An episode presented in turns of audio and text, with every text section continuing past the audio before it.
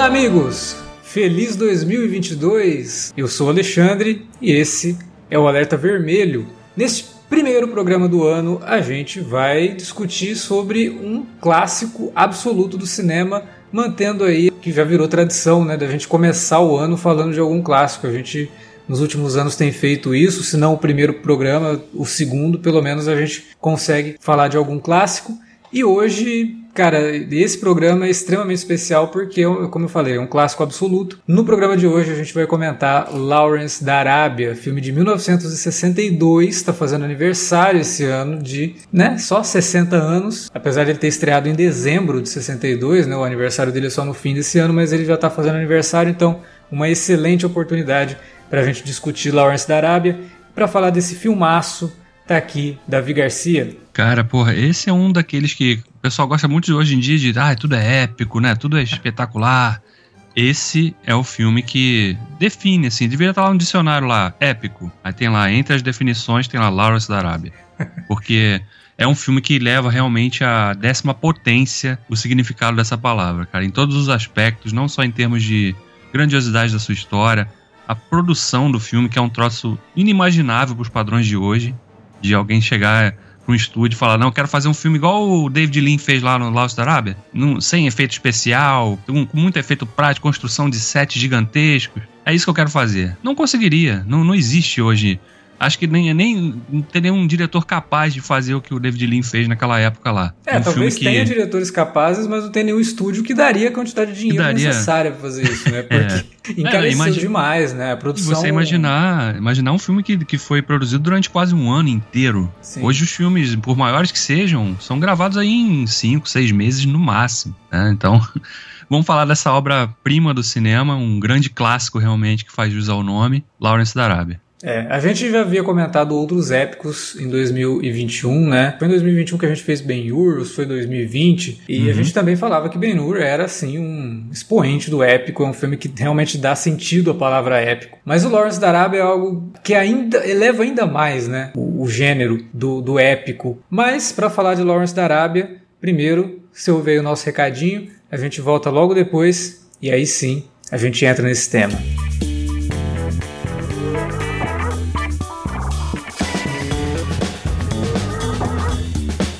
Agora ficou mais fácil ajudar o Cine Alerta a manter o conteúdo no ar e a produzir mais podcasts. Além do padrim.com.br/barra cinealerta, onde você pode escolher um valor e contribuir mensalmente e ainda participar de um grupo secreto no Facebook para ter acesso antecipado aos programas, você também pode nos ajudar toda vez que for comprar aquele livro, filme, quadrinho ou o que mais você estiver precisando. É só entrar em cinealerta.com.br/ofertas e conferir uma lista sempre atualizada das melhores ofertas disponíveis na Amazon e em vários outros sites. Você também pode encontrar produtos relacionados aos temas dos podcasts e o melhor, qualquer compra feita a partir de um link que você abriu no nosso site já garante uma ajuda pra gente. Ajude o Cinealerta a continuar produzindo esse conteúdo que você gosta. padrim.com.br/barra Cinealerta ou faça suas compras a partir de cinealerta.com.br/barra ofertas. Fique agora com o podcast.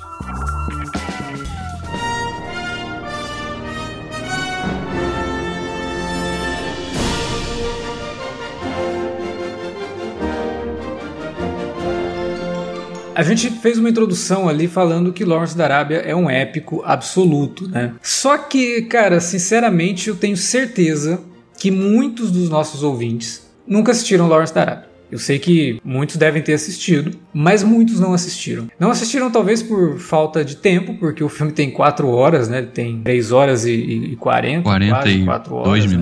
Pois é. é. é. Às vezes por falta de tempo mesmo, ou por achar que um filme de quase quatro horas pode ser algo chato, pode ser algo enfadonho. Já ouviu falar de Lawrence da Arábia, mas não teve oportunidade, ou não teve vontade, ou fica pensando se, nossa, será que eu devo mesmo assistir esse filme? E aí a gente resolveu fazer esse programa falando sobre o filme e no meio da, das nossas discussões aqui sobre como que a gente faria esse programa, surgiu essa questão, né? Porque a gente sempre fala que, pô, spoiler de filme de 30 anos não é spoiler, spoiler de filme de 50 anos não é spoiler. Mas e quando é um filme que a gente sabe que é extremamente importante, que é extremamente conhecido, todos os diretores sérios do mundo citam Lawrence da Arábia como inspiração, como falar de um filme desse que ao mesmo tempo a gente tam também sabe que muitas pessoas não viram. É, a gente vai falar de spoilers? Pois é, não. Porque na verdade o propósito desse podcast é realmente comentar a importância do Lawrence da Arábia e talvez você que nunca tenha assistido ao filme, ouvindo aqui o que a gente vai falar sobre ele, desperte essa vontade de assistir e pensar, nossa, né, será que é tudo isso mesmo? Preciso conferir, preciso dar uma chance para esse filme aí. Então, nesse sentido, esse a gente vai fazer uma concessão. A gente não vai falar tanto do andamento da trama, das coisas que acontecem. A gente vai falar um pouquinho de algumas coisas, sim, mas sem nada que estrague a experiência né, de conhecer a história desse personagem, que é um personagem histórico, né, o T. Lawrence, ele realmente existiu. O filme é baseado num livro que ele mesmo escreveu é, sobre um momento muito particular da Primeira Guerra Mundial e que ele fez parte, né, de certa forma, assim, foi parte fundamental, pelo menos nas palavras dele, pelo menos no que o filme mostra. E aí também isso é um pouco discutível, levando em conta todas as liberdades que o filme toma para contar essa história, mas isso a gente vai discutindo ao longo do programa. Né? Então, sobre o que é Lawrence da Arábia. Lawrence da Arábia é um recorte da vida do T. Lawrence, na verdade, porque, como eu falei, o filme tem alguns problemas de fidelidade histórica, né? mas é um filme que tenta mostrar a faceta mais é, impressionante do T. Lawrence, que foi um cara que, durante a curta vida dele, ele morreu com 40 anos, ele experienciou muitas coisas, e coisas assim que a gente acha que só existe em filme. O cara foi espião, ele foi é, arqueólogo e ele foi um aventureiro e um soldado britânico. Então ele praticamente foi 007, Indiana Jones e Robin Hood. é.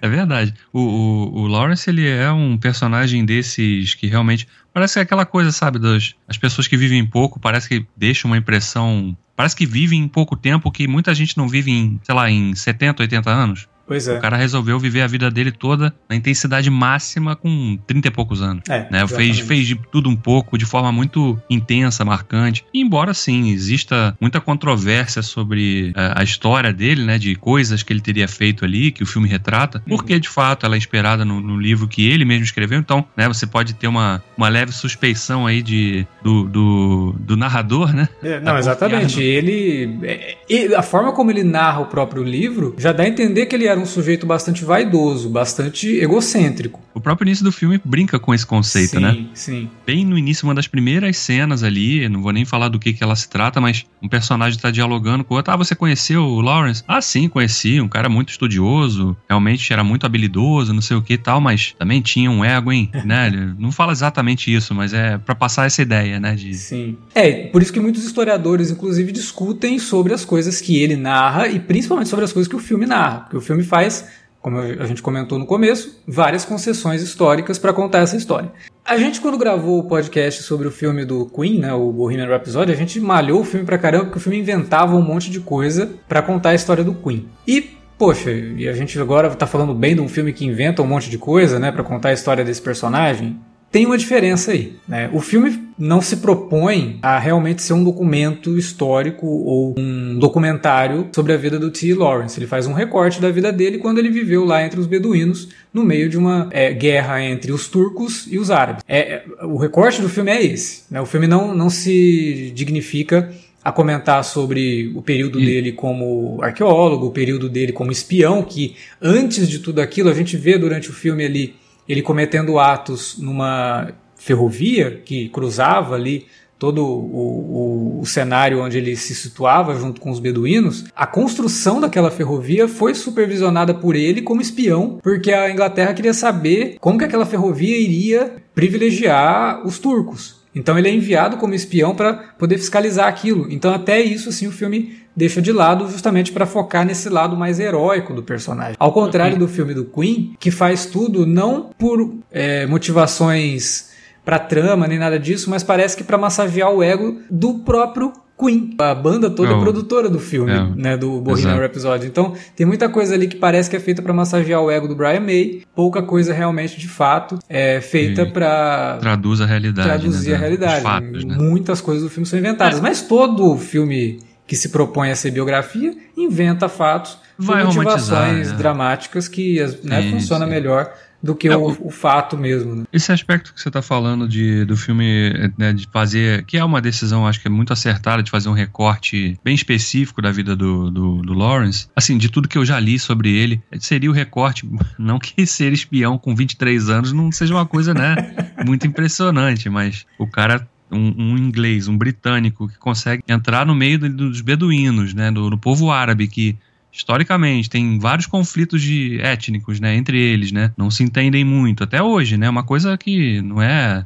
da, da, da época da Primeira Guerra, isso persiste, vem, vem diante daquilo, continua depois e está até hoje. É, inclusive então, tem um elemento do filme, no final do filme, que é discutido ali, um acordo, aquele acordo que é discutido no final do filme, aí não é spoiler, tá, gente, porque é uma questão histórica também, aí já é complicado. No final do filme é discutido um acordo ali que é feito é, entre dois países para poder dividir aquele, aquele terreno todo, né, que fazia parte ali onde o, o, Lawrence passava o período dele durante o filme, aquilo ali é fundamental para a gente entender os conflitos de hoje, porque ninguém levou em conta essa divisão que já existia ali, que era uma divisão cultural, uma divisão religiosa, e fizeram uma divisão é, territorial, sem levar isso em conta, elevando ainda mais o conflito que havia entre esses dois povos, né? É, então, é, reforçando, reforçando um erro, um erro histórico que, que se, se perpetuou por vários países, né? Se, se você está falando da África como um todo, por exemplo, né, os, os, europeus, quando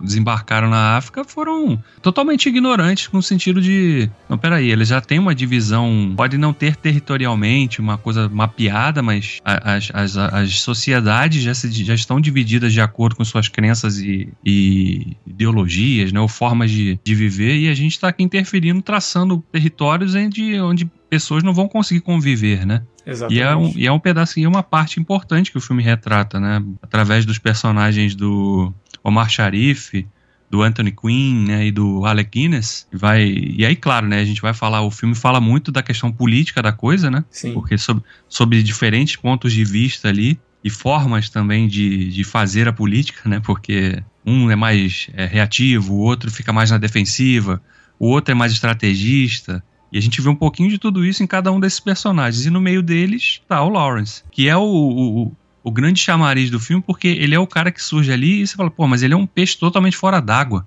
o cara é literal, né? Ele foi feito pelo Peter O'Toole. Branco do olho azul, né? Mais britânico que isso, impossível. Mais europeu que isso, impossível. E como esse cara vai conseguir navegar ali entre essas diferenças desses povos para atingir o objetivo que ele tinha ali, que era realmente conduzir, né, de alguma maneira, é, o exército britânico ali a obter alguma vantagem contra os turcos, que naquela ocasião eram aliados da Alemanha, né, na Primeira Guerra Mundial. Então, como esse cara vai fazer isso? E é uma das grandes graças do filme. Você vai vendo um cara que ele tem a vontade de estar ali, não, não foi só dado uma missão para ele, ele quer estar ali. E ele vai se descobrindo no meio daquilo ali, daquele processo todo. Quem ele é, como ele age, como ele pensa, né? Então, o cara que a gente vê no início, quando ele entra ali naquela que ele é insubordinado, né? Ele é um, é, cara meio é um cara... que mal visto dentro do. Por, pelos é, figurões do exército, onde ele está estacionado, que é em Cairo. Sim. Ele não é muito bem visto, né? Você vê que ele vai bater continência, ele fica meio trêmulo. Aí o cara, pô, o que, que é isso? Insubordinação? É. O que, que você está pensando? Ele, não, não, é só meu jeito, né? Como assim é. seu jeito? Que negócio é esse, né? E aí ele é enviado lá para encontrar o príncipe vivido pelo Alec Guinness, né? Para poder ver qual, qual que era ali, o que estava acontecendo de fato e como que a Inglaterra poderia entrar no conflito para privilegiar os árabes para vencer os turcos. E que aí ele, aos poucos, vai vendo que, na verdade, a motivação da Inglaterra ali não era só ajudar o povo árabe. A motivação é, era de fato territorial. E aí ele começa então a agir de outra forma, né? ajudando sim os árabes, só que ao mesmo tempo tentando minar as intenções do exército inglês. E é interessante porque ele, ele entra com uma visão, ele, ele vai se descobrindo ali, porque ele, né, vou te tornar um líder, né? É, é uma das promessas que, que ele recebe ali quando ele entra naquele negócio ali. E ele vai se descobrindo daquela forma, né? É, porque na verdade, como o filme não fala sobre o passado do Lawrence, né? Mas Sim. na verdade ele já, já estava estudando o povo árabe há muito tempo. Né? Ele Sim. já tinha é, passado, já teve contato com, com o pessoal ali, ele já falava alguns dialetos. Sim, conhecia a literatura. Conseguia se identificar com o que estava acontecendo ali. Ele não é como o outro que já estava lá, sabe? Que era só um soldado mesmo, cumprindo uma ordem e que se dane esse povo aqui, a gente só tá querendo realmente saber do território. Não, ele, ele se afeiçoou pelo povo, pelo menos dessa forma o filme mostra, né? É. Não, e tem uma cena que é muito representativa disso, né? Quando ele chega no encontro, quando ele vai lá encontrar o, o, o rei Faisal, né? Que é o personagem do. É Faisal, né? É, Faisal. É, na verdade é príncipe ainda, né? Ele não chama de rei. É o príncipe Faisal que é vivido é. Pelo Alec Guinness, né? Que pelo é, um, Alec Guinness. É, é, é, uma das forças do filme, ao mesmo tempo que também é um problema, né? Mas como o filme é de 1962, a gente não vai nem entrar no mérito de que a gente tem White atores, Wash, né? é, atores ingleses fazendo personagens árabes, árabes. né? O Alec Guinness é. fazendo o príncipe Faisal seria hoje impensável, uma ofensa. Mas na época era mas isso. A né? Mas é, a caracterização dele até que não é tão ofensiva assim no sentido de. Ela, né? não, Você, ela claro, não é preconceituosa, né? É, e ele, ele é construído de uma forma. Até o figurino dele ajuda também, né? Porque ele tá sempre com, com a cabeça coberta, quase, né? Sim. Quase não mostra o cabelo, por exemplo, né? É, o figurino é muito e... autêntico, né? Não tentam fazer nada muito exótico, como normalmente Sim. se fazia com os povos é, que fossem é, africanos, árabes, uhum. é, orientais. O cinema nessa época costumava florear e deixar tudo muito exótico para parecer como é uma péssima comparação, mas era bem isso. Era pro norte-americano, pro inglês ver aquilo como se aquele povo fosse realmente uma atração, sabe? É. E não é assim. Você tem que tratar como a cultura local, que aquilo é uma coisa natural. Então, é, e aí eu o acho que pode... pelo menos ele não, ele não força tanto nesse sentido, embora tenha essa questão do whitewash. Mas tem o Omar Sharif, né? O Omar Sharif, que é o único árabe, que inclusive no documentário do filme e tal, ele conta ali que o Alec Guinness, na interpretação do príncipe Faisal, ele estava imitando o Omar Sharif, né? Ele disse que ele chegou, aí o Alec Guinness já estava se preparando para o papel, chamou o Omar Sharif para o trailer dele e ficou ali horas conversando com o Omar Sharif, perguntou tudo da vida do Omar Sharif, de onde ele veio, é, o que, que ele estudou, como que ele chegou até ali, não sei o que, né? E o Omar Sharif achando só que o cara estava querendo fazer amizade com ele. Aí no dia seguinte, o Alec Guinness entra em cena, começa. Então, é uma cena em que ele tá conversando e tal. Diz que o Peter O'Toole olhou pro Omar Sharif e falou: Cara, ele, ele tá fazendo você. ele tá fazendo o teu sotaque, né? Porque o único que tinha realmente um sotaque ali autêntico era o Omar Sharif. E o Alec Guinness usou essa conversa que ele teve com ele para pegar todas as nuances, como que ele falaria se ele fosse árabe e tal. Fez um laboratório ali de uma noite conversando com o Omar Sharif.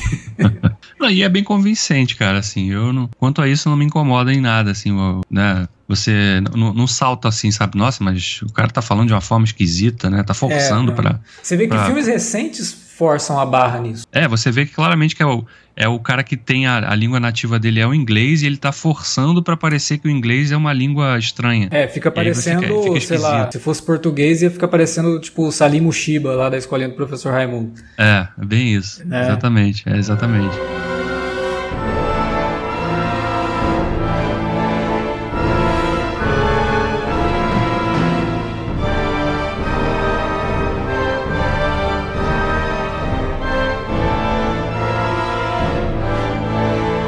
Voltando um pouquinho, né? Essa coisa de quando a gente vê o Lawrence ali chegando ali, uma cena que eu acho bem representativa, ali, ainda bem no início, né, do, do filme, quando eles se encontram ali, ele tá com, com o personagem do Omar Sharif, que ele, vai, ele tem o primeiro encontro com o Faisal, tá, tá ele, né, tá o Faisal, o personagem do Alec Guinness, o Omar Sharif, o Lawrence e o coronel do exército britânico. E o coronel do exército britânico não quer deixar o Lawrence falar, né, porque a autoridade ali naquele momento é ele. Então ele não quer deixar o Lawrence falar, com, até porque com medo, né, sabendo da, do histórico dele de ser meio, né, não, não pensar muito na hora de falar e tal, parecer ser insubordinado, ele quer dominar a conversa, né? E rapidamente o Faisal percebe que o Lawrence não é um soldadinho britânico que tá ali só seguindo ordens, né?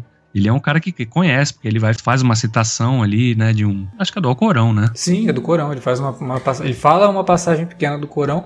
Aí o Alec Guinness, você vê que a, a câmera va, vai pro Alec Guinness, né, e ele esboça uma reação bem é, discreta. Discreta, mas, mas de encantamento, né? Assim, Exatamente. O filme vai apresentando vários pontos de virada pro a construção do, do Lawrence que a gente vai conhecendo, né? A partir do momento em que ele ele, porque primeiro, obviamente, ele é visto como com, com certa é, desconfiança, né? Principalmente pelo personagem do Omar Sharif. Né? O primeiro encontro entre os dois ali é um encontro tenso, né? Porque eles estão falando de etnia, né? Tem uma, uma, entre eles, né? Eles, um despreza o outro ali e tal. Não, esse cara não pode beber água do meu poço porque eles é são sujos. uma questão tribal, né? Mais ou menos. Sim, assim, sim. Tribo, disputa, é. É, uma disputa realmente enraizada ali de muitos, muitos e muitos anos, né? E ele, o Lawrence, tá no meio. É. E a gente vê isso, tem uma certa tensão entre os dois ali no início. O Lawrence um- tem que se provar pra ele, basicamente. Sim, é, exatamente. E ele faz isso, né? Num, num momento chave lá em que eles estão numa caravana, estão se deslocando para uma, uma outra cidade, lá no Camelo, no deserto, né? E que, aliás, um, um grande parênteses aqui, que um dos grandes pilares de força desse filme é o aspecto visual do- dos cenários, né? Sim, não, isso a gente até depois vai, vai falar Vai- vai- vai só falar sobre isso, porque realmente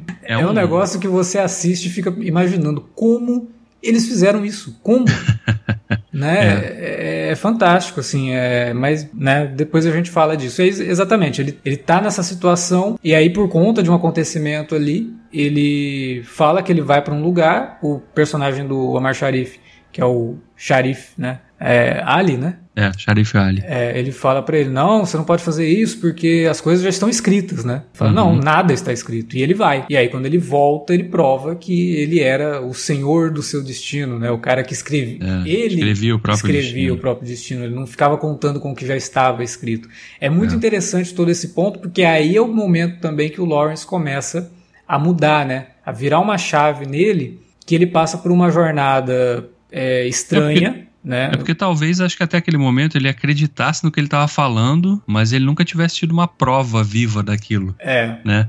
Porque E ele estava quando ele- sempre se, é, tentando se provar e se colocar à prova. O filme começa com ele, numa cena que é referenciada no Prometheus, né, do Ridley Scott, que é ele apagando um fósforo com o dedo. Nossa, Então, eu- e, que, e que faz, inclusive, um raccord maravilhoso, né? É, não, o corte que tem dele Puta apaga, merda, nossa, cara. é um negócio, é, é nível aquele do 2001, né?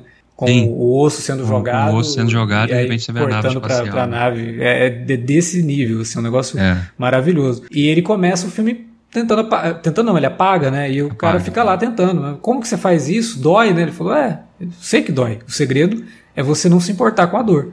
É, é um negócio que você fala: "Nossa, né? Que- Mas no fundo, no fundo, isso é uma atitude perigosa, né? É uma Claro, né? atitude Você tá testando seus limites e pode ter um momento em que, tá, beleza, vai ignorar a dor, mas vão cortar tua cabeça fora. É, realmente, você não vai sentir nada, mas. É, e aí ele ne- nesse sentido, ele passa a coisa meio que sobe pra cabeça, né? Ele ele, É. pa- ele passa a se ver como a figura que ele gostaria de ser visto, e por conta disso a lenda em volta dele é muito grande. Por isso também a questão do livro dele, né, o Seven Pillars of Wisdom, os sete pilares Uhum. da, da sabedoria, né? Não sei se foi essa a tradução que teve no Brasil, Acho nem sei se ele sim. foi lançado, mas o livro, em vários momentos, assim, vários historiadores falam que, ó, isso aqui não faz muito sentido ter acontecido dessa forma, porque na região que ele estava esse tipo de prática não, não existia, né? Então era tudo meio que escrito É para ele.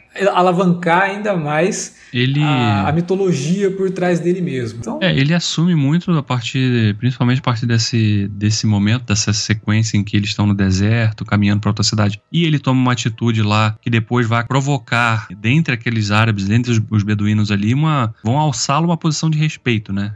Eles vão passar a vê-lo de outra forma, de- com outros olhos. E a partir disso, ele também abraça um pouco dessa porção messiânica dele, né? pois é, que porque- foi o que agradou ao Frank Herbert, que assistiu ao filme e resolveu escrever Duna. É, e você tem vê muito- muito da jornada do Paul Atreides Uhum. no filme Lawrence da Arábia. de É, ali- descoberta e. Exatamente. Aliás, eu acho que aqui a gente já pode falar exatamente sobre isso, né? Um dos motivos, se você nunca assistiu Lawrence da Arábia, um dos motivos para assistir Lawrence da Arábia, a influência desse filme em praticamente tudo de Na cultura ficção. pop e muita coisa de ficção científica, o que é assim É, aquela- muito doido, né, cara? Como que um filme histórico, um filme que se passa num, num deserto, num, No planeta Terra. no planeta Terra, falando num período que realmente aconteceu, pode É. ter influenciado tanto obras de ficção científica. Duna, como a gente citou aqui, é totalmente influenciado. O Frank Herbert é sabido disso, que ele resolveu escrever Duna depois de assistir o Lawrence da Arábia. Né? É, e aí você vê essa influência dentro do filme do Villeneuve. O Villeneuve,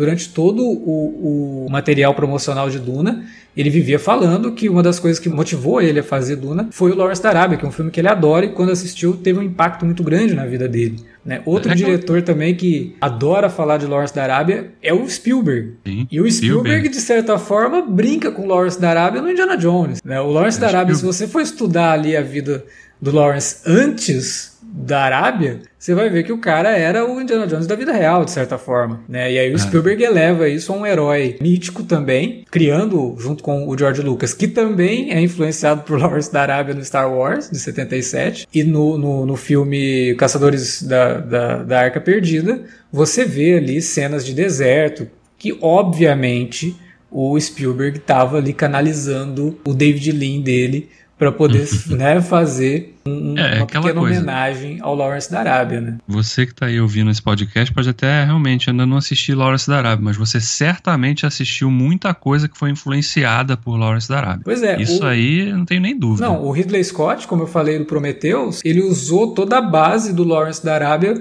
dentro do personagem do Michael Fassbender, que se veste como Peter O'Toole no Lawrence da Arábia. É. Né? E cita momentos do filme, ele, ele aparece assistindo ao filme ali num telão meio de projeção holográfica, né?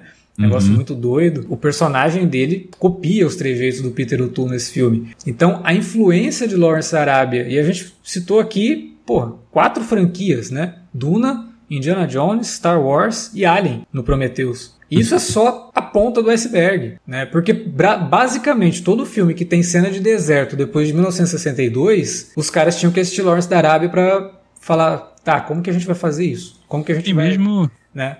E mesmo que não seja um, uma influência visual, que é o que a gente geralmente vê, né, nessas obras e tal, a, a influência da jornada da, da, desenvolvimento, da construção e do desenvolvimento do protagonista, né? O Lawrence tem muito de ascensão e queda, né? A gente vê muito disso, né? Ele, um determinado momento ainda no início, quando ele ganha então o respeito dos beduínos, e eles falam, agora você pode se vestir como a gente, né? E eles dão as roupas para ele, umas, todas as roupas muito claras, né? Realmente aquela coisa de, do imaculado, né? Como se ele fosse visto ali o, o cara que veio nos guiar, né? Liderar ali pelo deserto. E tem uma sequência que é muito legal, que o, o David Lean, também nos materiais extras, né, que acompanham o filme no Blu-ray, foi lançado em 2012, quando o filme fez 50 anos. Ganhou uma edição muito bacana e tal. Foi lançado no Brasil também. Sim. Não, é... inclusive esses extras que tem no Blu-ray, eles já tinham sido lançados num DVD também DVD, comemorativo né? de é, acho que 2002, que era comemorativo de, de, de 40 anos, né? Então são extras já tem um tempinho que existem, né?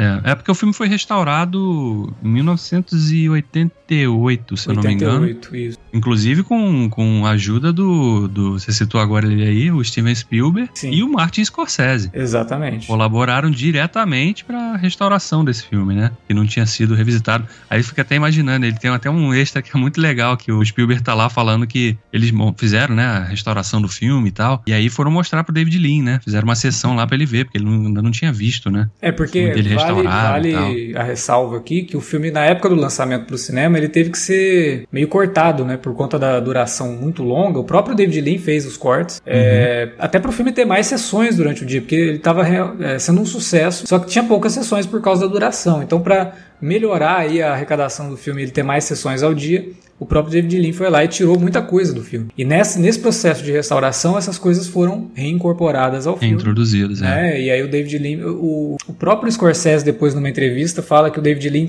mesmo depois da restauração, não considerava o Lawrence da Arábia totalmente concluído. E aí o Martin pega e fala, assim, meio abrindo um parêntese, né? Fala, eu entendo ele. Isso acontece. É muito, é muito frequente isso com, com, com diretores. Né? Da gente terminar o filme, mas na verdade não ter a sensação de que realmente terminou. Mas, pô, podia ter colocado aquela cena ali, né? É, aquele, é. aquele take que, que eu achei que podia ter ficado melhor e tal. Realmente, deve ter muito disso, né? Mas é, é, falando desse, especificamente desse momento que o Spielberg fala, tá falando disso, né? Dessa experiência que, pô, chamou o David, o cara era fã do David Lean, né? Pô, o cara fez A Ponte do Rio Kwai, né? fez vários Doutor clássicos. Givago. Doutor Givago. Pelo amor de Deus, o cara é um gênio. O David Lean era um diretor, assim, maravilhoso e que tudo que a gente chama de épico hoje, aí vai o outro motivo pra você assistir Lawrence da Arábia. Pra você entender, porque é muito crítico sério, quando chama um filme da Marvel de épico, quando filme chama um filme da DC de épico, por que, que esses críticos torcem o nariz?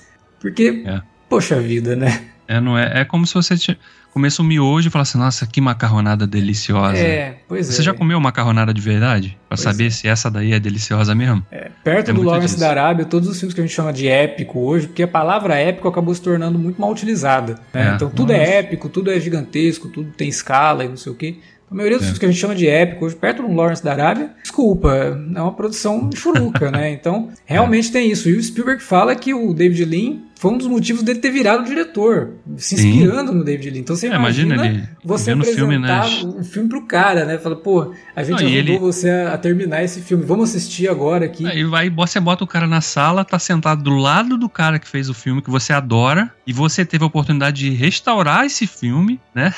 e tá mostrando pro cara pela primeira vez. Aí o que acontece? O cara tá do seu lado o tempo inteiro comentando cada cena. Ah, nessa cena eu fiz isso, nessa cena o eu fiz fala que é. Ele fala assim: sabe a, faixa de comentário de, do diretor no DVD que tem hoje em dia? Pois é, é a gente teve isso ao vivo com ao o David.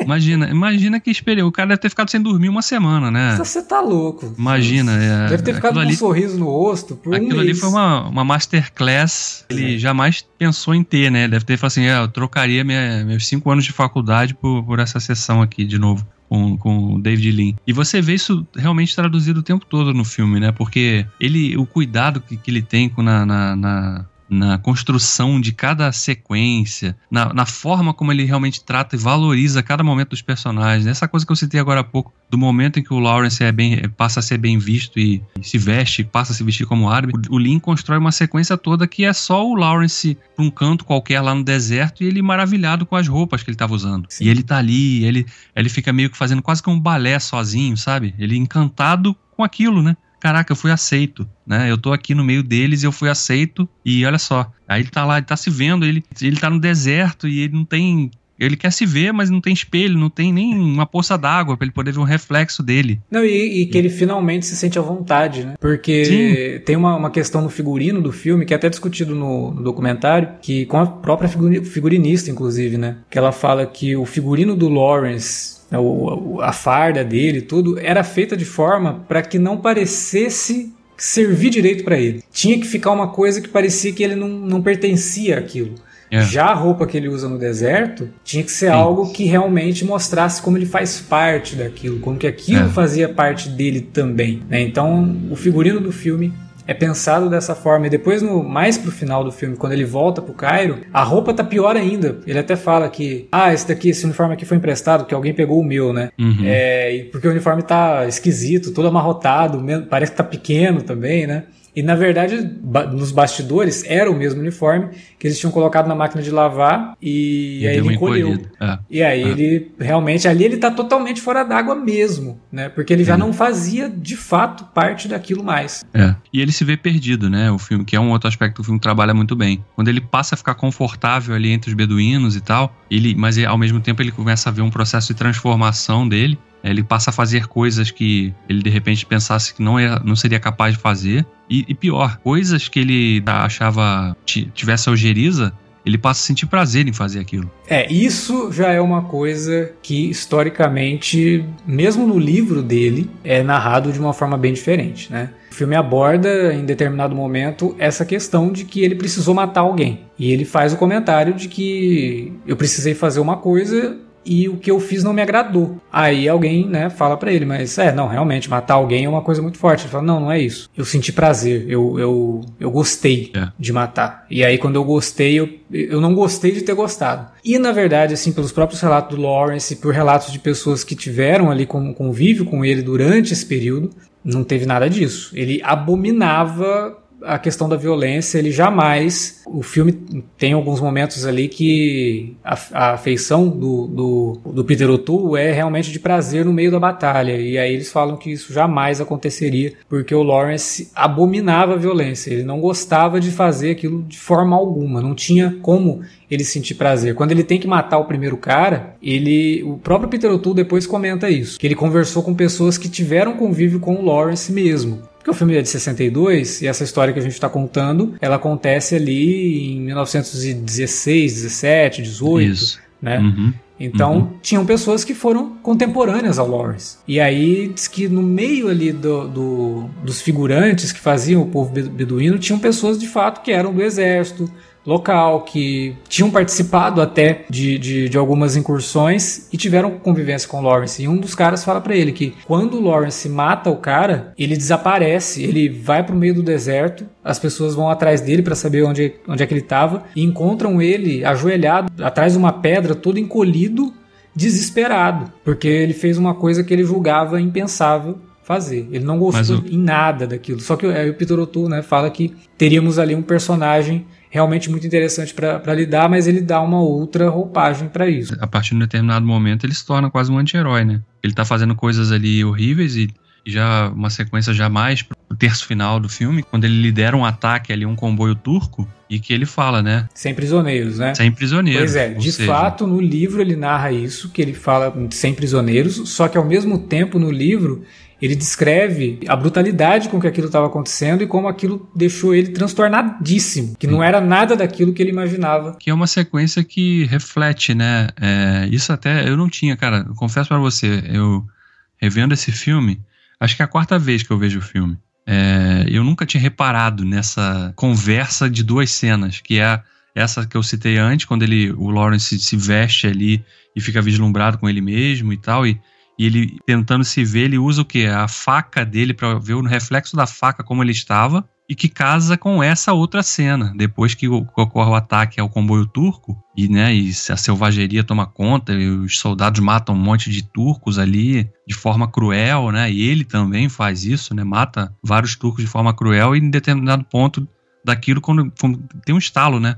Opa, ele tá ali com a faca dele ensanguentada e ele se vê no reflexo da, da mesma faca que ele usou para se ver maravilhado do que ele tinha conseguido fazer ele tá vendo um outro Lawrence, o reflexo de um outro Lawrence, não é mais aquele Lawrence que ele viu vislumbrado, maravilhado, quando ele foi aceito entre os beduínos. Então aquela jornada toda transformou esse cara. Realmente, ao mesmo tempo transtornado, mas também surpreso, né? Porque, cara, eu me tornei aquilo que eu, eu dizia, eu achava que eu não, não poderia ser. E o pior de tudo, no caso do filme, ele gosta. Sim, sim. É meio até uma.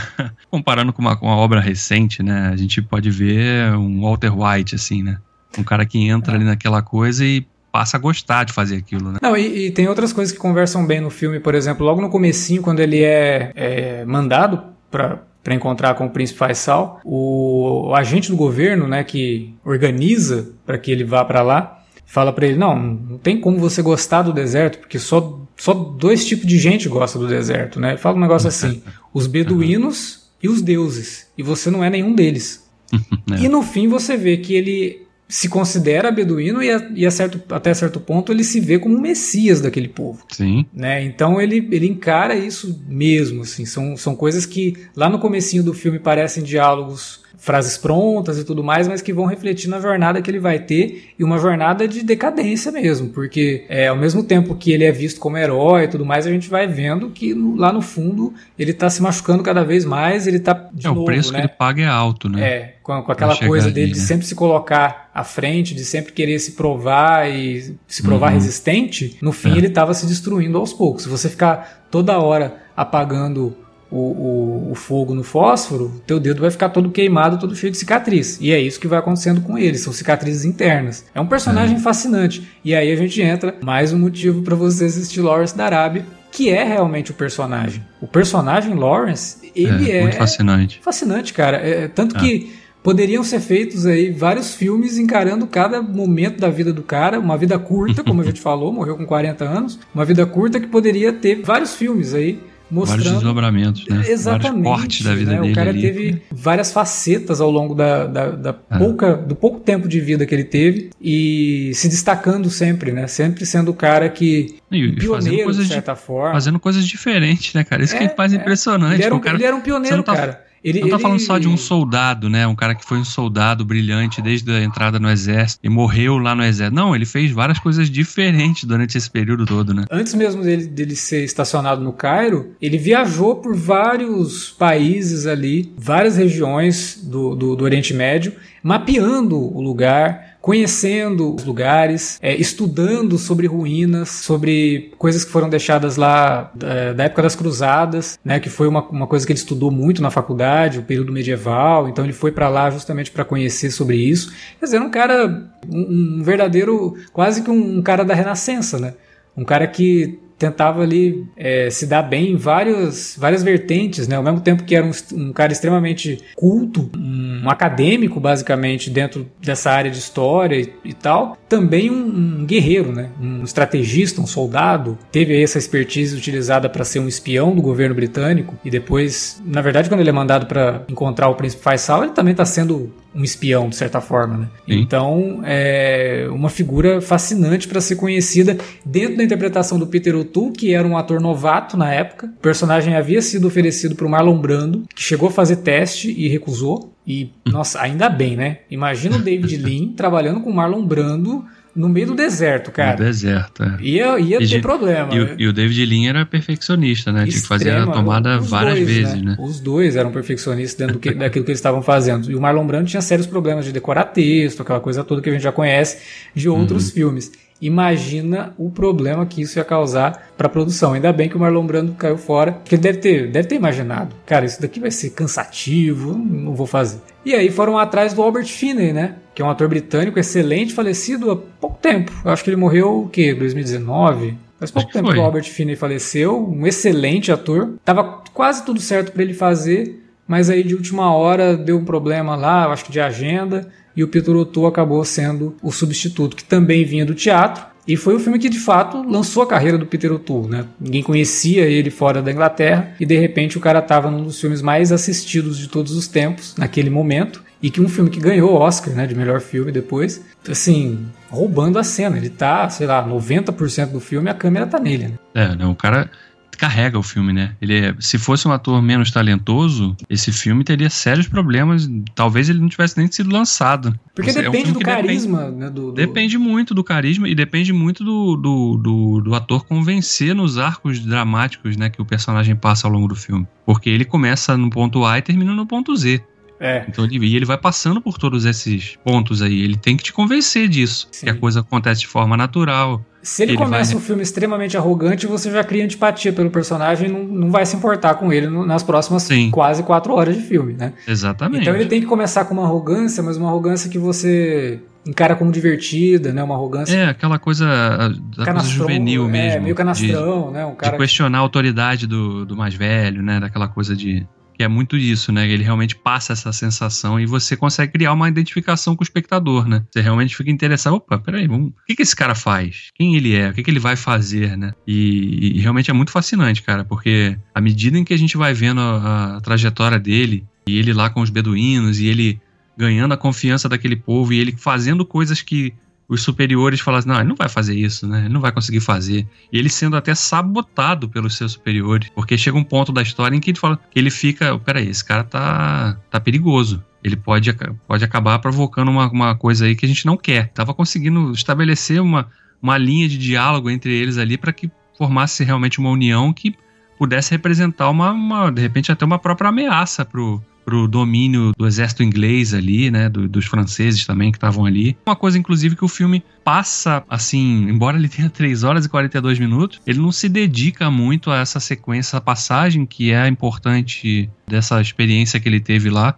que foi o momento que ele foi preso e torturado pelos turcos, né? que, e- que é o momento mais polêmico do livro do, do T. Lawrence. Pois é. Porque E o dizem filme- que não tem cabimento aquilo ter acontecido. Tem É. dois historiadores que falam que aquilo lá não, não, não, tem, não é possível que aquilo tenha acontecido. Da forma como ele narra, nem na situação, aquilo. Tem um assim que pega e fala que talvez ele tenha vivenciado algo, é, alguma experiência sexual forçada, pode ter sido estuprado em algum momento, por uma situação que ele mesmo pode ter criado, e ele coloca isso no livro da forma como ele colocou, de que ele foi torturado e abusado sexualmente. Sodomizado. né? É, sodomizado por um, por um oficial turco. É, É, e aí o o filme- filme. O filme sugere que algo aconteceu, né? É, sugere assim. Seja- Acho que pra época era através- sugerido, mas hoje é bem claro né, o que, que, que o filme É. tá mostrando ali. Ao mesmo tempo, aquela sequência tá, tá conversando de novo com algo que, que, que ele diz no início do filme, né? Quando, quando ele tá apagando a chama lá e. Como é que você consegue fazer isso, né? Eu, né? eu só não me importo, né? E a gente vê ele ali, ele começa a ser açoitado, torturado ali. E num primeiro momento o soldado se espanta, porque ele não reage, né? Ele tá tomando chi- chibatada nas costas e ele não reage, né? Até um certo ponto, né? Porque, Não, obviamente. depois, quando ele sai de lá, ele fala que ele teria. Se ele ficasse mais um pouquinho lá, ele teria contado tudo. Mas aí, essa, essa passagem, ela é problemática no livro, ela é problemática no filme, porque realmente não fica muito claro o que estava acontecendo ali, no, o que, que o David Lean e o roteirista dele, né, o Michael Wilson e o Robert Bolt, os dois roteiristas dele, quiseram realmente colocar naquela cena, né? Porque ela já, na época, já, já era um pouco polêmica. É, você tá falando de uma época em que, né, obviamente os tabus eram muito maiores do que o que Não, mas não é nem que pela questão do tabu, né? Porque pode, pode criminalizar ou, ou, deixar hoje, né, a pessoa assistindo. O filme tem vários problemas que se você for assistir com a cabeça de hoje, sem contextualizar aqui um filme de 1962, você vai problematizar o filme pra caramba. Começar pela questão toda do whitewashing e também de ser uma narrativa típica do Salvador Branco. Uhum. Isso daí não tem, né, como não, não, não colocar. E ainda para piorar, tem essa questão de um oficial turco que queria torturar o, o, o, Lawrence abusando dele sexualmente, sugerindo que esse oficial turco então é um vilão e que ele tem motivações homossexuais. E aí isso é complicado pra caramba. É. Né? Não tem nem como você fazer um negócio hoje nesse sentido. Mas vamos falar de contexto. É um filme de 1962, tem que ser assistido com é, o, que... o, o, pensamento da época lá. Você tem que colocar o filme no momento em que ele foi feito. O que, o que o filme destaca muito bem é que a partir dessa experiência dele, ele realmente tem um trauma muito forte. Sim. Né, que é, e, é, é por isso que eu falo que essa sequência toda é um tanto desnecessária, porque esse trauma já estava sendo construído com outras coisas Sim. que estavam acontecendo é, ao longo Vem antes, né? Com a é. própria questão que eu citei antes do ataque ao, ao comboio turco lá, que que é o momento que ele fala, opa, peraí, acho que eu passei uma linha aqui, eu ultrapassei um limite que eu não deveria ter ultrapassado. Né? E aquilo ali já começa a desencadear uma série de questionamentos internos dele, né? Que, claro, ganham mais cores por conta da tortura que ele sofre, né? E aí a gente vê ele, então, ali tentando querendo fugir daquilo ali, né? Realmente, né? Ele tem aquela conversa na caverna ali depois com que ele é resgatado com o personagem do Omar Sharif. E que ele fala, não, mas você não foi você que disse que a gente é que escreve o nosso destino, né? E aí ele, é, talvez não seja bem assim, né? Não sei o que tal. Tá, ele não acredita mais no, no que ele mesmo tinha dito lá atrás. Porque a vida é diferente da, da prática, da, da, teoria, né? A prática é diferente da teoria. E, e, o filme consegue realmente abordar e explorar muito bem esse, esse aspecto, né? Culmina realmente no momento que ele tá ali. Ele volta lá pra, pra a sede, né, onde o exército britânico estava alocada, né? E tem aquela conversa ali com o coronel, né? Que é bem tensa também, né? Eles estão ali no momento que ele, que ele chega ali já decidido a abandonar tudo, né? E aí o cara tem que. O coronel falando: peraí, mas eu ainda preciso de você, né? Pra fazer aqui o, o resto do que, do que ele precisava, né? Porque era tudo um jogo político, né? Que é uma outra coisa que o filme explora bem também, que é a coisa do interesse, né? De, de, de, um, de um governo, de realmente de ver aquele, ver aquele povo árabe ali como um simples é, ferramenta de manobra, né? Era um, um meio para eles atingirem um fim. Precisavam daquele povo ali para realmente conseguir uma vantagem lá e, e, e tirar. Eles achavam o... que conseguiriam controlar, né? O é, povo também, não só o local, mas o povo. É, porque sempre vem com aquela historinha, né? E a gente tá falando de um filme de 1962, e que, é, mas que é uma coisa que historicamente é isso, né? Essas nações, quando chegam nos lugares, vêm sempre com o mesmo papo. Não, estamos aqui pela liberdade de vocês, a gente tá fazendo isso porque né, a gente acredita, né? A gente também já foi colonizado, né? Tem até uma fala que o repórter, né? Que, que era americano, né? Americano também, fala assim: não, eu, nós também já fomos colonizados, então a gente se identifica com quem busca, quem luta pela liberdade, né? E, mano, esse é só o discurso, né? Porque, na verdade, o que eles querem é explorar ali o seu, seu território, é explorar, é usar você para atingir um, um fim. Né? E é isso que eles tinham. O objetivo deles era, era de realmente conquistar um ponto de vantagem sobre os turcos no momento decisivo da guerra ali, naquele fronte, né? Exatamente. Que também é um motivo que eu acho que é bastante interessante da pessoa assistir ao filme, que é pegar esses meandros políticos e tentar depois estudar um pouquinho sobre esse momento e ver como que as coisas que acontecem no filme, apesar de que Uh, os acontecimentos ali do Lawrence da Arábia eles não são tão difundidos aqui pra gente, né, no Brasil e mesmo nos Estados Unidos, quando o filme foi lançado, a história do Lawrence não era tão difundida. Ele acabou sendo conhecido nos Estados Unidos mesmo por conta do filme. Sempre foi muito comentado na Inglaterra, por ele ser britânico, e sempre muito comentado lá no Oriente Médio. Mas para os americanos mesmo, pra gente, ele era um personagem bem desconhecido, né? E eu acho importante assistir ao filme, levando em conta o momento que ele fez e depois pesquisar sobre isso e tal para ver como que aqueles as situações que o filme mostra e principalmente o resultado de tudo aquilo ainda hoje influencia na região. Né? Você é. vê como que a influência dessas pessoas, por isso que o filme dá um pouco a volta na questão do Salvador Branco, né? Porque na verdade, apesar de ser a jornada de um Salvador Branco mesmo, você percebe o quanto que a influência dos brancos ali, dos europeus, ferraram ainda mais a situação no lugar. Sim. Quando eles partem, a rixa entre aquele aquele povo todo, tá pior do que, tá, do que era antes. Porque, né, não, não se estabeleceu realmente um, um diálogo que, que permitisse que eles coexistissem em harmonia e eles estavam ainda mais divididos, né? Cada um querendo puxar o seu pirão para cá, né? E você não serve, você é inferior, você é aquilo, é, é aquilo outro, né? Então, a ruptura que a, a influência desse do Lawrence teve ali, consequentemente do, do poder do, do colonizador, né? Porque né, a gente está falando da Inglaterra, né? Um dos maiores nações colonizadoras da história do mundo, né? Então aquilo ali você vê claramente o impacto daquilo ali sobre a vida daquelas pessoas todas, né? Foram realmente peões ali naquele momento histórico.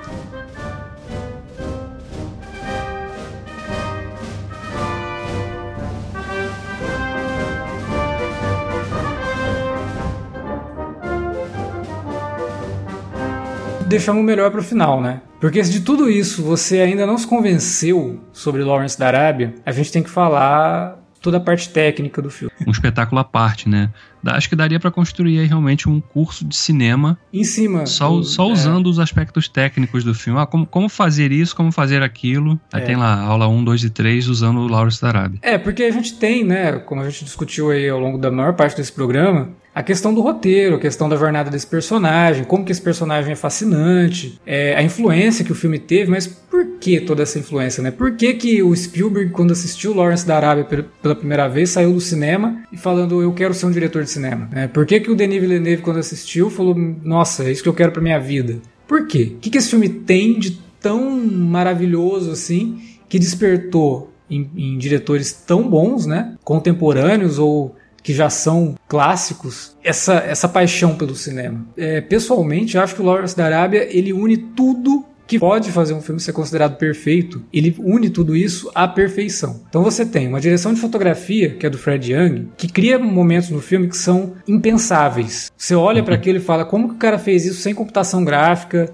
sem, sabe, recurso. Sem trucagem, né? Não, trucagem existe, mas é uma trucagem manual, é uma trucagem manual, de lente, é, uma, sim, uma trucagem sim, de câmera. Tem, não é, é, digital, né? Exatamente, né? A música do Maurice Jarre, que é um espetáculo à parte, e a direção do David Lean, um sujeito extremo, esse sim você pode né, falar que é um, um diretor visionário, um sujeito extremamente visionário de pegar toda aquela parafernália e levar para o deserto e falar: não, não vou construir isso num cenário artificial. Né? As cenas que você vai ver no filme não tem set, não tem estúdio. É tudo real. Os caras filmaram no meio do deserto. Eles a tinham que, que você pegar tá o avião. É, é algumas é, coisas. é, algumas coisas do filme tem o famoso filtro da noite americana, né? E transforma o dia em noite ali para poder também filmar à noite com câmera 70mm é caro, gente. Filmar à noite é complicado com película. Não é fácil igual com digital, não que qualquer iluminaçãozinha você já consegue imagem, não. Filmar à noite é muito difícil. Os caras tinham que gravar o que eles estavam gravando e todo dia pegar um avião e ir pro alojamento deles. É. Você consegue conceber um negócio desse hoje? É. Que tinha que ter um avião Ali. lá todo dia pronto para levar o pessoal ah, e, e, depois mais, né? trazer, levar de volta. Toda a estrutura que você tinha que montar para porque você não está falando de aqueles planos abertos com trocentos figurantes e que ah, mas peraí, tinha meia dúzia ali, o resto é digital. Não, não aqueles trocentos figurantes estavam ali mesmo, né? Então eles tinham que alimentar aquele, aquele bando de gente ali. Né? Você tava, tá falando de um monte de camelo, né? Você tá falando de, de, de um monte de barraca, de um monte de material que tinha que ser carregado o tempo todo de um lado para o outro para poder fazer aquelas cenas. Você tá falando de uma construção de uma ferrovia ali. Eles tinham que fazer as explosões ali realmente. Tinha que descarrilhar aqueles trens todos ali a quantidade de animais que eram carregados ali, né? Tem uma, uma outra sequência que, que eles estão, ele faz um ataque a um comboio turco ali, que tem uma, cara, sei lá, tem uns 200 cavalos ali naqueles comboios. Por aí. Em que eles aí. libertam os cavalos ali. A gente vê a cena que os cavalos vão pulando dos vagões, assim. Você fala, cara, como coordenaram isso? Primeiro, onde que eles arrumaram tanto cavalo assim para fazer isso? Não, eles estavam num lugar que tem cavalo pra caramba. Isso daí não. Não, mas é tudo problema. bem, mas. mas, mas, coordenar isso, cara, ó. Não, é. Coordenar agora, é possível. Tanto que no, no filme você vê que tem cavalo ali que na hora de pular cai e fica no chão, e aí vem cavalo e passa por cima. É até uma coisa que a gente já tinha falado no Ben-Hur, né? Sim. Que pros animais é, é um perigo, porque na época né? não tinha o cuidado que tem hoje. É, Ninguém estava pensando em segurança de cavalo em 1960. É, né? É. Hoje é. é. completamente diferente, ainda bem. Mas na época não tinha muito essa preocupação. Então, provavelmente os bichos, vários ali morreram, cara. São sequências muito impressionantes, cara, que esse filme, né? Não é- E não é uma sequência, são várias. Não, das sequências Hum. grandiosas que envolvem exércitos, até as menores que envolvem três pessoas, como por exemplo, a que a gente vê pela primeira vez o personagem do Omar Sharif chegando no horizonte, Uhum. que Como se foi fosse feita. uma. cara, uma aquela cena é um ali, take né, só. É porque existe corte que vai mostrar a reação do, do Peter O'Toole e a reação do guia dele naquele lugar ali. Sim. Mas a, a captação toda do Omar Sharif chegando é um take só. O cara ligou a câmera e o Omar Sharif vai vindo, vai vindo, vai vindo, vai vindo. Ele até fala, né? O, o Fred Young fala que o David Lean queria em algum um ponto do filme deixar aquela cena num take só mesmo, deixa lá. Aí depois ele mudou de ideia porque ele achou que aí ele estava se exibindo demais.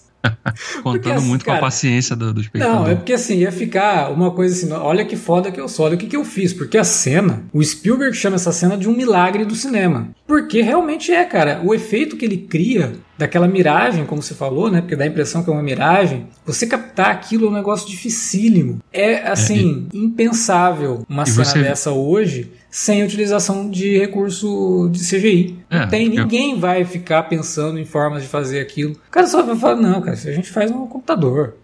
Pô, Nem precisa colocar o ator ali Não, fazendo esse negócio. Só- a gente só grava só a reação deles depois do encontro, né? Então, pois é. não, é, é muito foda, cara. É, tem, tem muita coisa. Tem muitos quadros, né? Que eu tinha citado lá no início. Aquela cena em que ele, que o, o Lawrence apaga o fósforo com o dedo e o corte é pra cena do sol nascendo no deserto. Cara, que é muito bonito, porque realmente, como você bem destacou, remete instantaneamente àquele outro corte do, do 2001. Mas é um quadro muito bonito por si só, cara. Pô, Você, se é você que o 2001 pausar. foi feito seis anos depois, né? É, sim, tem isso também.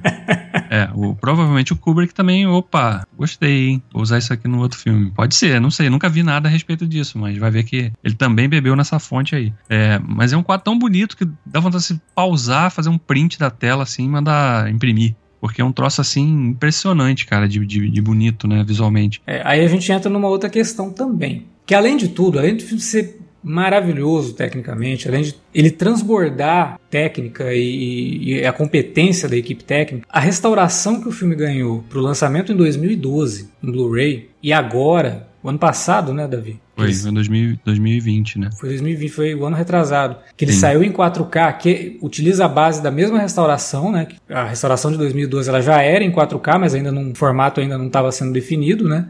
E em 2020 ele finalmente saiu em 4K, em mídia física e tal. E aí com recurso do HDR, para dar aquela melhorada nas cores e no, no contraste. Cara, o Blu-ray já é impressionante. E isso que você falou de, ah, da vontade de dar pausa porque parece um quadro, você vai sentir o filme todo.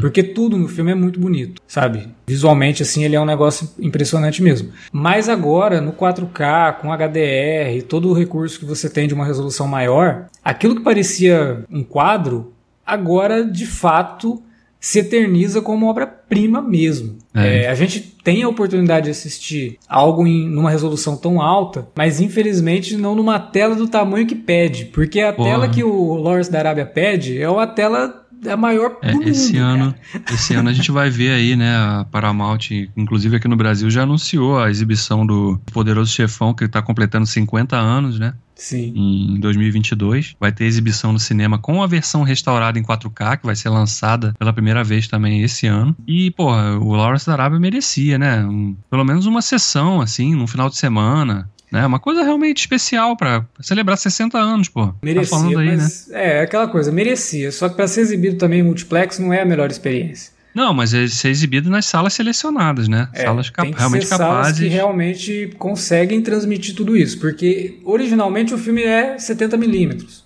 que é uma coisa que todos os diretores que assistiram ao filme na época e depois conseguiram assistir, tipo, o Denis Villeneuve não viu em 62, mas ele viu depois em exibição em 70 milímetros. A experiência de assistir assim é outra também. Então, por mais que, beleza, agora ele está disponível na melhor resolução do mundo, se possível, sei lá, projeta isso em algum lugar, coloca na, na maior tela que você conseguir para assistir o Lawrence da Arábia, porque é um filme extremamente imersivo também. É, né? a, a paisagem, toda aquela coisa até naturalista com que o David Lean trata o deserto, te joga ali no meio, sabe? Você tem momentos que você sente a poeira, cara. É, é bem impressionante, principalmente você, né? Óbvio, a gente viu o filme em casa e eu, particularmente, revi à noite, realmente para ficar mais imerso ali naquela. Porque durante o dia, né, tem luz ali e tal, por mais que você tente controlar o ambiente que você assiste filme em casa, durante o dia é mais difícil, né? Então à noite você consegue realmente manter aquela, minimamente aquela atmosfera de uma sala de cinema, né? Você tem uma, uma, tela legal de TV, um tema de som bom, você consegue minimamente replicar um pouquinho daquela sensação. Escurece então, tudo e você tem só a imagem mesmo. Só a imagem da tela. É. Só, exatamente. Então é isso, né? E, e, e, que é um outro parênteses aqui que é triste, né? Porque a gente tá falando de um filme que é um clássico do cinema, tá fazendo 60 anos agora em 2022, e no momento que a gente tá gravando esse podcast, pelo menos, pode ser que, sei lá, se você tá ouvindo esse podcast daqui a 3, 4 meses do lançamento dele, o filme já tá disponível num, num serviço de streaming, mas hoje ele não tá disponível em nenhum serviço de streaming de assinatura. Então você pode até comprar o filme lá na, nas lojas digitais aí da Apple, né, da Google e tal. Você consegue comprar mas não é nem a versão 4K, é a versão Full HD. Então, porra, você está falando de um clássico, de um filme que está fazendo aniversário e, e, e, cadê esse filme para o pessoal descobrir? Porque muita gente não, não viu o filme realmente. Então, é um filme que tem que ser visto, tem que ser descoberto. As pessoas têm que conhecer de onde veio tanta influência para tanto filme famoso que veio depois. É, por exemplo, a HBO ela tem um acordo com a Sony, né? Os filmes da Sony no Brasil, eles têm estreado pela HBO. Até o Homem-Aranha, né? Vai entrar na HBO Max. Sim. E, pô, a HBO tem lá o Duna, né? Que é da Warner, que o diretor vivia falando do Lawrence da Arábia, mas o Lawrence da Arábia não tá lá na, no catálogo. Ah, Isso daí é precisa ser precisa ser arrumado. É óbvio que é tudo uma questão de contratos, né? A gente sabe que não é claro. é tão fácil. O cara lá da HBO, ele não simplesmente, olha, ah, vamos pegar o esquecemos da Arábia. Botar, é. é não, não, é assim que funciona. Mas eu acho que precisa ser feito um esforço para manter esses filmes em catálogo. Acho que até o próprio... que eles não se percam, né? A própria Columbia aqui no Brasil, né? Deveria ter um esforço maior também para promover esse filme, isso, né? É. É, a memória, não deixar esses filmes, porque é, um, é uma, uma característica, infelizmente, dos serviços de streaming hoje, principalmente dos mais populares, né, dona Netflix, que é de esconder os clássicos. Né? A gente parece que o cinema foi inventado há 10 anos atrás só, para Netflix, por exemplo, porque raramente você encontra um, um clássico lá no catálogo, né? Então, é, sabe, é esse exercício realmente de revisitar filmes antigos, né? Porque muita gente tem preconceito com filme, ai, mas peraí, filme de 60 anos. Cara, é a história do cinema. É o filme que, que abriu as portas para muita coisa. Se esse filme não existisse, provavelmente a gente não teria visto Star Wars, a gente não teria visto é, Duna, a gente não teria visto nada disso, cara. Então... Não, você imagina um filme que fez o Spielberg assistir e falar, pô, eu quero ser diretor de cinema. Se um filme desse não existe, não teria Tubarão, não teria Indiana Jones, não teria nada disso, que é ET, nada, zero. Então, assim, é, é, é, é mais do que uma experiência de para quem gosta de cinema, é realmente ver um pedaço da história do cinema, né? Como ele influenciou o. Ele mudou os rumos da, da história do próprio cinema, né? Porque realmente muita coisa não teria acontecido, existido. Muitos nomes que a gente conhece hoje, que a gente admira, não teriam é, saído lá do anonimato, né? Para se tornarem o que se tornaram depois, por causa desse filme do que eles vivenciaram, da experiência que esse filme proporcionou. É um filme que foi indicado a 10 Oscar e ganhou 7, incluindo de é. melhor filme, melhor direção, é, melhor direção de arte, melhor direção de fotografia, obviamente. Né? Hum. Tem nem Ele, cabimento né? de ter ido para outro na época. Melhor montagem que foi para Annie Coates, que uma montadora, como a gente falou ali, aquela cena do corte, né, dele apagando e indo pro, pro sol, é responsável por isso. Uma mulher com mais de 40 anos de carreira. Ela já é falecida, faleceu em 2018, mas faleceu na ativa, né? O último título em que ela se envolveu foi, por exemplo, 50 Tons de Cinza. Eu sei, não é uma das melhores formas da gente enaltecer aqui a carreira da Annie Coates, mas ela fez muita coisa, muita coisa mesmo. Melhor música, né? Melhor trilha original e melhor É um outro som. também um outro aspecto muito legal, que a trilha é muito boa, aquela trilha imponente do Maurice... Maurice Jarre. Jarre, né? É uma trilha realmente que é bem desde o primeiro momento, né? Porque a gente tá falando, né, de um filme clássico que tem aquela estrutura dos filmes clássicos daquela época que e filmes grandes, né, que tem tem, tem o aquele início, né, que você tá ouvindo só a trilha, né, e as coisas, aí tem uma cena ali que a gente só vai vendo o Lawrence ali mexendo na moto dele e tal, ali não tem diálogo, não tem nada. É, o, é esse tipo de filme que se permite esse momento, né? Tem a intermissão lá no meio, né, com aquela pausa, né? Que se fazia realmente naquela época, né? Para as pessoas irem ao banheiro, né? E tal. E o filme carrega muito disso, né? Mas sempre pontuada pela trilha do Maurício Arré, que é um negócio tal qual a, a fotografia, um, um elemento muito importante, muito poderoso desse filme. É um personagem quase do filme, né? Sim, ajuda a contar muito, muita, muitas partes da história, né? Você estava falando do, dos, das premiações, né? O, o Peter O'Toole não ganhou, né? Estranhamente. É, o Peter O'Toole Curiosamente, não ganhou o, filme, o Oscar de melhor ator, né? Embora realmente, como ele destacou, ele carregue o filme, né? Ele Sim, o próprio seja a força motriz desse filme, né? O Omar Sharif também tinha sido indicado a melhor ator coadjuvante, também não ganhou. E o roteiro do filme, né? Que também foi indicado, né? Melhor roteiro adaptado e que também não, não levou, não mas levou. o é. roteiro é muito bom, cara. O roteiro do filme, ele é... Se você ignorar toda a questão histórica, como a gente tinha falado e tal, mas e aí também é uma coisa que do próprio livro do Lawrence é discutível, se ignorar tudo isso e assistir realmente como uma obra, é, uma fantasia em cima de um personagem real, o roteiro é muito bem estruturado. Porque ele, inclusive, por conta de um acontecimento do começo do filme, a gente não vai falar o que, que é, porque é uma coisa que surpreende quando você está vendo o filme. É. É, e da forma como o filme acaba, você fica se perguntando se aquele início, na verdade, não foi resultado de algo que o próprio Lawrence tentou fazer.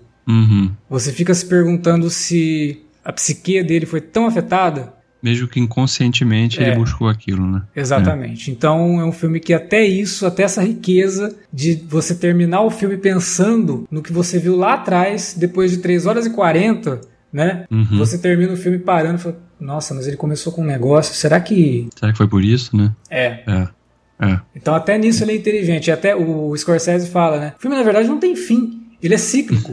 Porque você não que... lembra do, do fim, né? É, não é que você não lembra, mas é que o fim casa com o começo e você fica se perguntando ali, nossa, mas por quê? Como assim? Parece que ele não termina mesmo. E foi e é aí que ele emenda e fala que talvez não tenha terminado mesmo, porque o David Lean tinha a impressão de não ter terminado o filme. Talvez ele quisesse colocar mais alguma coisa ali. É, mas é, é, E é também a importância de você assistir ao filme respeitando a questão de. da forma como ele foi feito. Assista ali até a intermissão, precisa ir no banheiro, aproveita a intermissão, vai no banheiro, toma água, você volta e volta a assistir ao filme. Porque não é porque o filme é longo que você vai ficar vendo também como se fosse uma minissérie. Porque aí você acaba esquecendo de algumas coisas lá de trás e que você não consegue fazer essas conexões que o filme uhum. propõe.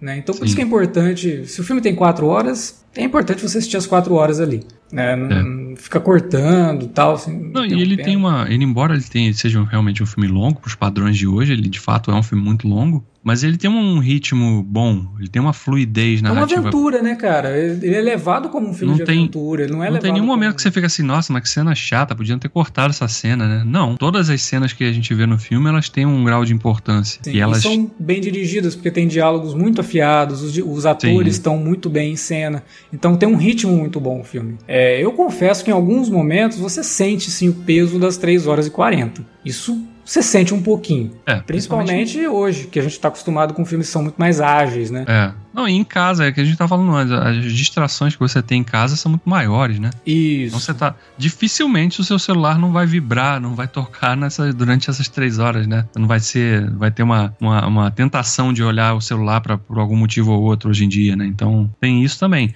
Mas ainda assim o filme resiste a esse teste, porque você fica ali realmente, sabe? A história tá tem tá sempre um fio que tá sendo puxado o tempo todo ali e você quer saber de onde vai chegar isso, o que, que vai acontecer agora, o que, que esse personagem vai fazer, qual é o conflito, que como ele vai resolver esse conflito com aquele outro personagem. O, o, filme consegue realmente valorizar cada um desses momentos e manter preso ali, né, o tempo todo ao longo dessas três horas e pouco aí. Isso tudo graças a essa união de forças que, cara, poucas vezes foi possível no cinema a gente ver algo tão bem sucedido. Né? Então a gente dá início aí a 2022 falando de um clássico absoluto mesmo. Um filme que a gente considera, pelo menos eu considero, eu acho que o Davi também, obrigatório. Pelo menos uma vez na vida, se você está ouvindo esse podcast, é porque você gosta de cinema. Você não gosta simplesmente de assistir uns filmezinhos aí. Você gosta de cinema. Então, uma vez na vida, se você nunca viu Lawrence da Arábia, é o filme que pelo menos uma vez você tem que ver para é, reconhecer vale as influências de coisas que você gosta que estão sendo feitas hoje. 60 hum. anos depois, cara, não é qualquer filme que consegue fazer isso. E muitas coisas que virão ainda, né? Porque esse filme muitas segue. Muitas coisas que virão, claro. Já influenciou uma geração de diretores e vai ainda influenciar muitos outros que surgirão aí ao longo dos anos. E que bom que eles podem beber numa fonte de como essa, né? Com tantas qualidades e com tantas vertentes positivas, né? De onde o cara poder tirar inspiração para contar uma história, seja ficção científica, seja um romance, seja uma aventura, como a gente citou aqui ao longo do programa, com com vários exemplos, né? Que são tão marcantes na cultura pop, né? É, pra você ter uma ideia, o Spielberg fala aí no, nos extras que é o filme que ele mais viu na vida. Toda vez que ele vai fazer um filme, antes de começar a produção, né? ele assiste. Ele assiste o filme antes para se inspirar. Não é pouco, né? A gente tá falando de. Só pra. A gente citou dois, Spielberg e Scorsese, né? Só eles, só, só esses nomes só né? O Villeneuve também, que é mais novo, né? Sim. E eles têm uma história mais recente, mas, porra, você tá falando de dois dos maiores diretores aí da, da história do cinema mundial, né? Não, eu também falei do Ridley Scott no Prometheus, o George Lucas com Star Wars. Sim. A gente não pode esquecer do Mad Max, cara. Aquela cena do deserto do Mad Max Estrada da Fúria. George Miller certamente bebeu da fonte ali do, do David Lean. Uhum. Não, não, tem nem como questionar, né? Você bebeu nessa fonte aí. É por isso que eu falei. Bem. Depois dos anos 60, qualquer pessoa que pegou uma equipe de filmagem e levou pro deserto tinha Lawrence da Arábia na cabeça. É, Poucas foram bem sucedidas. O Sr. George Miller com o Mad Max é um dos que foi muito bem sucedido. é. Aprendeu direitinho as lições Pô, ali. Aprendeu muito, porque o Mad Max tem umas cenas também que você olha para aquilo e fala, isso só é possível. É, como porque... que ele fez isso? É, porque ele fez a, na marra mesmo. Aí você vai ver o making off lá e fala, nossa, não acredito que ele fez isso de verdade. é.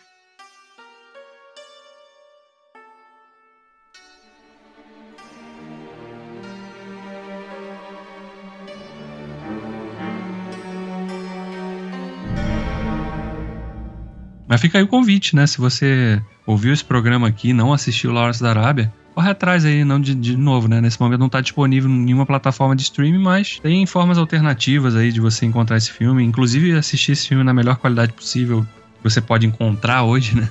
Sim, não, e, eu... e, de certa forma, como ele foi lançado em Blu-ray no Brasil, eu acho que ainda deve estar disponível em algumas lojas aí. Eu vou depois dar uma pesquisada, se tiver o link, vou deixar no post. É, mas é importante sim que as pessoas assistam. Se você tem um player de Blu-ray, Lawrence da Arábia é um filme que merece estar na tua coleção de filmes aí, né? Se você ainda faz coleção de mídia física. E faço coro com o Davi. Se você assistiu ao filme, se você já assistiu e ouviu o nosso programa aqui, comenta aí, fala o que você acha de Lawrence da Arábia. Agora, o que a gente mais gostaria de saber mesmo é de quem nunca viu ouviu o programa e teve a curiosidade de assistir. Fala pra gente na área de comentários do site, né, do cinealerta.com.br, se você tá ouvindo pelo Spotify, a gente tem o site que serve ali como um guia para os nossos podcasts, ou fala com a gente nas redes sociais, né, no Facebook, na nossa fanpage, facebook.com.br cinealerta, ou pelo Twitter, no arroba cinealerta. Comenta com a gente lá se você assistiu Lawrence da Arábia, o que você achou do filme se você nunca viu e foi influenciado pelo nosso programa a assistir a essa maravilha do cinema. Compartilha aí com seus amigos e parentes também, né? Pois é, é pois legal é. dar uma dica boa de, de programa e olha.